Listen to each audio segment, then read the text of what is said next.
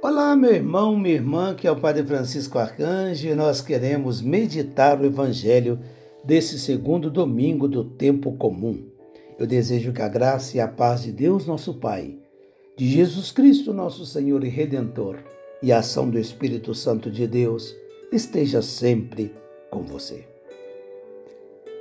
O Senhor esteja convosco, Ele está no meio de nós. Proclamação do Evangelho de nosso Senhor Jesus Cristo, segundo São João.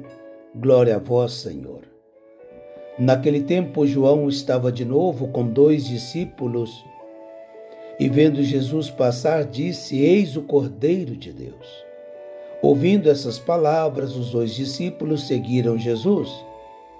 Voltando-se para eles e vendo que o estavam seguindo, Jesus perguntou: O que estáis procurando? Eles responderam: Rabi, que quer dizer mestre, onde moras? Jesus respondeu: Vim de ver. Foram, pois, ver onde ele morava, e nesse dia permaneceram com ele. Era por volta das quatro da tarde. André, irmão de Simão Pedro, era um dos dois que ouviram as palavras de João e seguiram Jesus. Ele foi encontrar primeiro seu irmão Simão e lhe disse: Encontramos o Messias, que quer dizer Cristo. Então André conduziu Simão a Jesus. Jesus olhou bem para ele e disse: Tu és Simão, filho de João. Tu serás chamado Cefas que quer dizer pedra. Palavra da salvação, glória a vós, Senhor. Queridos irmãos e irmãs, estamos já no segundo domingo do tempo comum, não é? Desse ano que nós estamos iniciando. Em outubro do ano passado, outubro de 2023, os participantes da Assembleia Sinodal em Roma, os padres sinodais, eles formularam uma forma de testemunhar, não é? De, de compartilhar conosco a experiência vivida no Sínodo em Roma. E formularam de maneira com convicção, recomendações, mas também solicitações. Esse foi um grande exercício para discernir o que o Espírito Santo está pedindo hoje à Igreja. Os padres sinodais experimentaram o que significa comunidade eclesial, com seus carismas, mistérios, ministérios, vocações, a serviço da missão de criar comunhão no mundo. Essa é a missão da igreja: criar comunhão.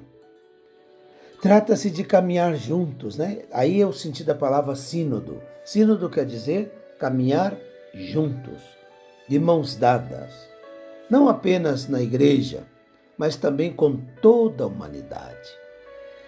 Porque, conforme já escreveu, escreveu o Papa Francisco, Fratelli Tutti, todos irmãos, porque somos uma única família a família dos filhos e filhas de Deus. Também minha diocese de origem, a diocese de Lins, no interior de São Paulo, está vivendo já há alguns anos o nosso processo sinodal.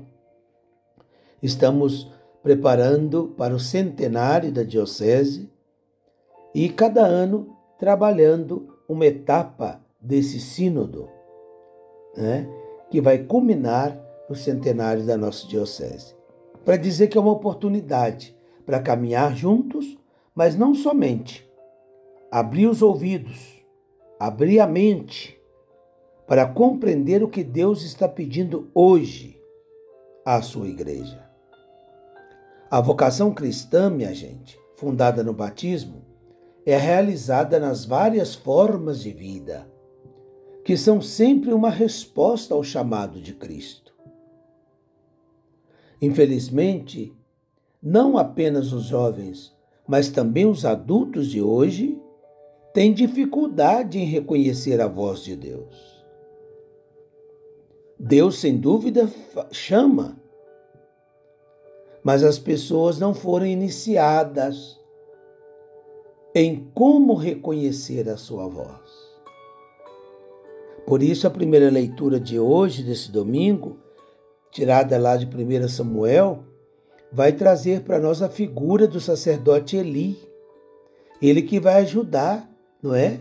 O pequeno Samuel a discernir a voz de Deus. Assim como no Evangelho, João Batista apontou Jesus para os seus discípulos. Precisamos hoje de pessoas como Eli, como João Batista, que saibam indicar claramente a presença do Senhor. Onde estão essas testemunhas da fé, esses mestres espirituais? No passado eram os pais, os sacerdotes, os professores, os religiosos, os consagrados. Mas agora parece que nós todos somos vítimas dessa cultura que cria um deserto espiritual. Parece que não tem mais iniciados e os mestres espirituais são muito poucos. É algo para perguntar-nos, não é verdade? Algo para perguntar-nos. Muitos, ao buscarem espiritualidade hoje, recorrem aos gurus orientais. Isso é uma contradição. Às vezes a pessoa é cristã, católica, vai à igreja, mas na hora das suas dúvidas, é, não sabe discernir a voz de Deus, a luz do Espírito Santo, e vai buscar gurus pagãos. Vai consultar as energias, vai buscar outras culturas, outras filosofias, não é? Eu não condeno essas pessoas porque talvez estão buscando aquilo que não encontrou, infelizmente, nas nossas comunidades. Então, dois dos primeiros discípulos de Jesus tiveram a sorte de ter um mestre espiritual, que é João Batista. Uma pessoa generosa, altruísta.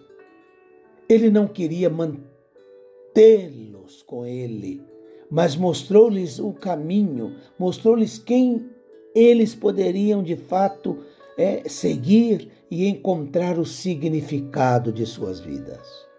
Que bonito! Como nos faz falta mestres espirituais. Olha, eu vejo às vezes com muita tristeza entre pastores protestantes, entre padres da Igreja Católica, né? Que às vezes perde um tempo inútil competindo entre si, buscando seguidores, buscando fama. Meu Deus do céu, que perda de tempo! A missão nossa é apontar a Jesus, ajudar as pessoas a chegarem a Jesus e não fazer seguidores. Eu não vou salvar ninguém. Eu não vou salvar ninguém. Eu necessito da graça de Deus para ser salvo. João Batista é um grande mestre para todos nós.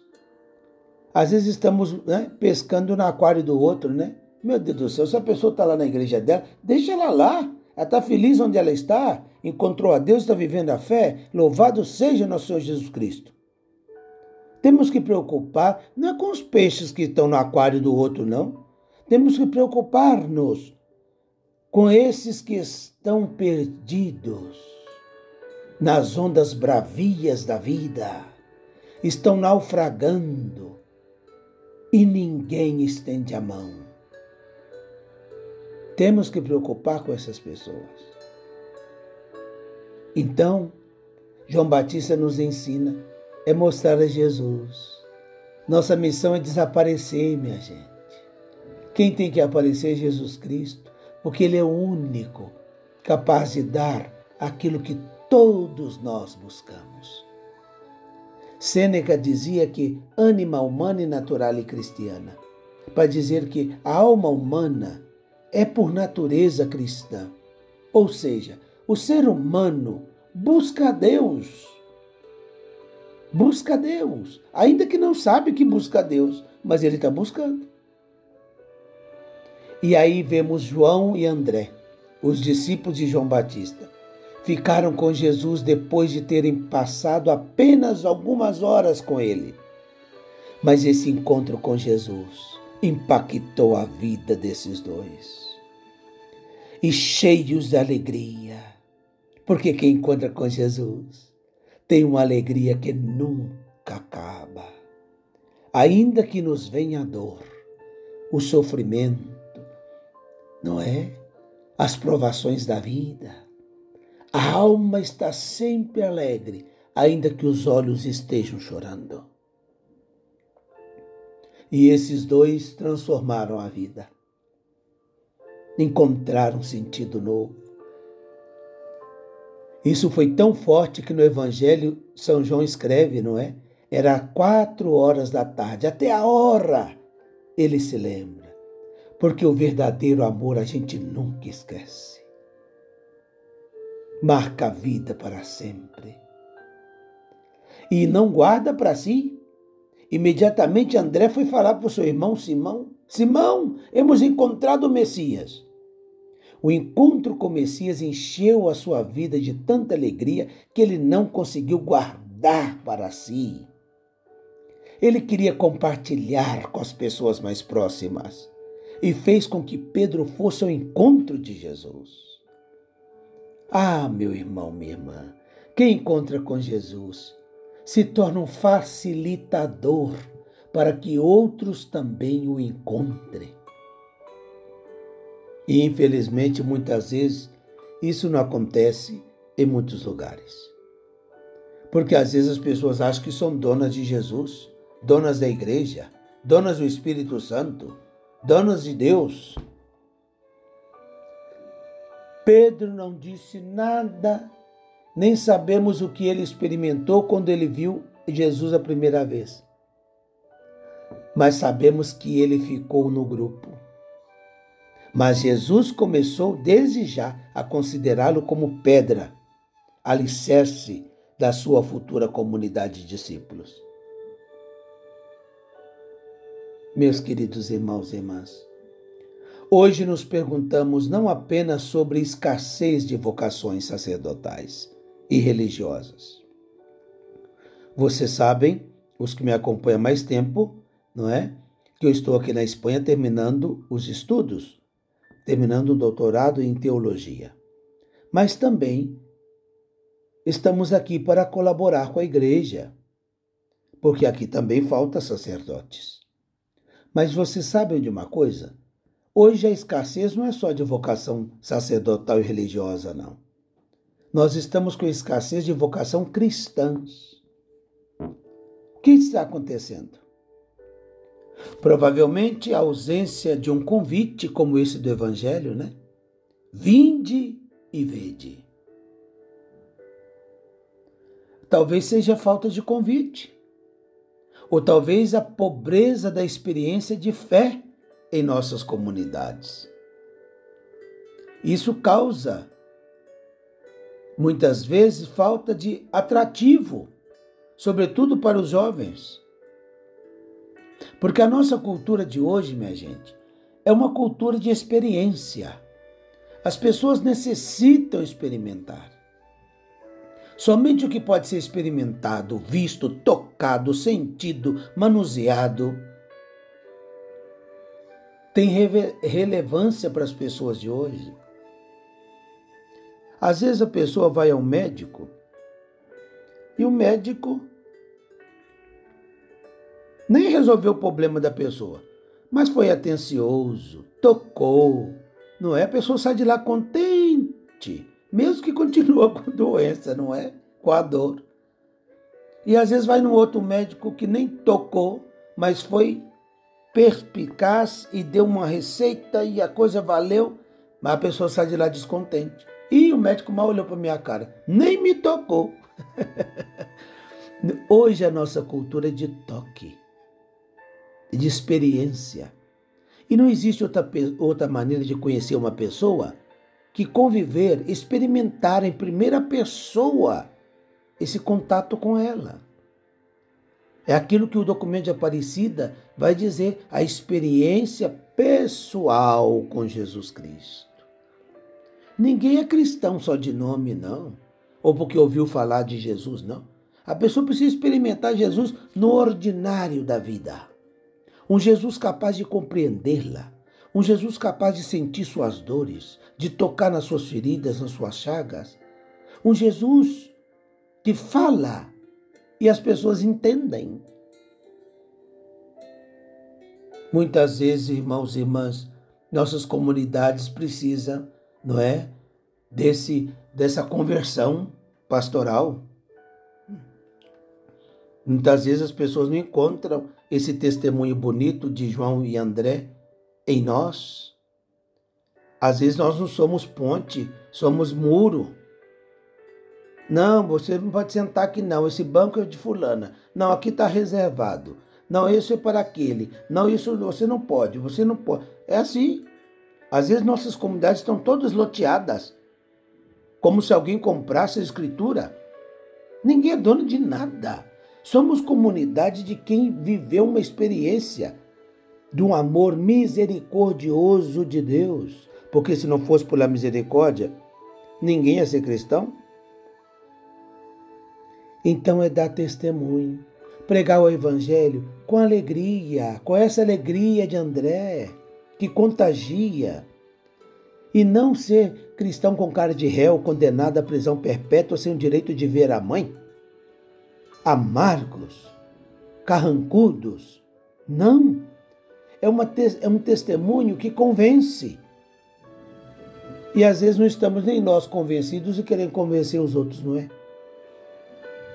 Então, as pessoas buscam encontrar o Senhor, ter uma experiência autêntica com Deus, mas uma experiência religiosa que se encarne na realidade do nosso mundo, que não fuja dos problemas.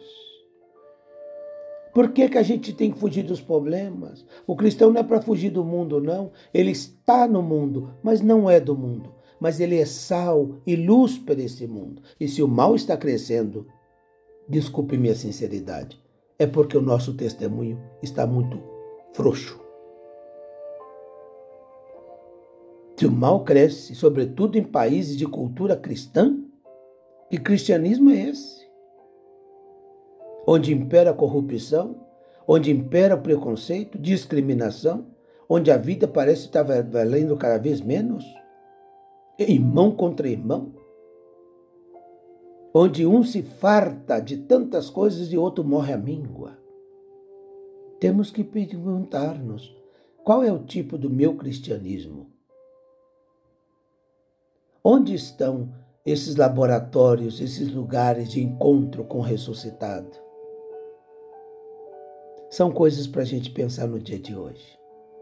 Mas eu quero terminar dizendo e fazendo pedido a Deus que eu e você possamos ser como João e André, que aceitaram o convite de Jesus. Vinde e vede. E que desse encontro com Jesus possamos transformar primeiramente a nossa vida. E uma vez transformada a nossa vida, possamos ser como João Batista, apontar a Jesus a outros que precisam encontrar com Ele. Que essa graça o Senhor nos conceda a todos e que nós possamos encontrar e nele o sentido da nossa fé e da nossa esperança. E se por acaso você não se vê na pessoa de João ou de André, e tampouco de João Batista, Grite de onde você estiver: Senhor, onde estás? Onde vives? Onde moras? E Ele mais uma vez vai te convidar: Vinde e vede. Seja corajoso e vá ao encontro dele. Você não vai se arrepender. Que desça sobre todos a bênção de Deus Todo-Poderoso, Pai, Filho e Espírito Santo. Amém. Um forte abraço, reze por mim, estou rezando por vocês também. Fique com Deus e até o próximo encontro, se Deus quiser.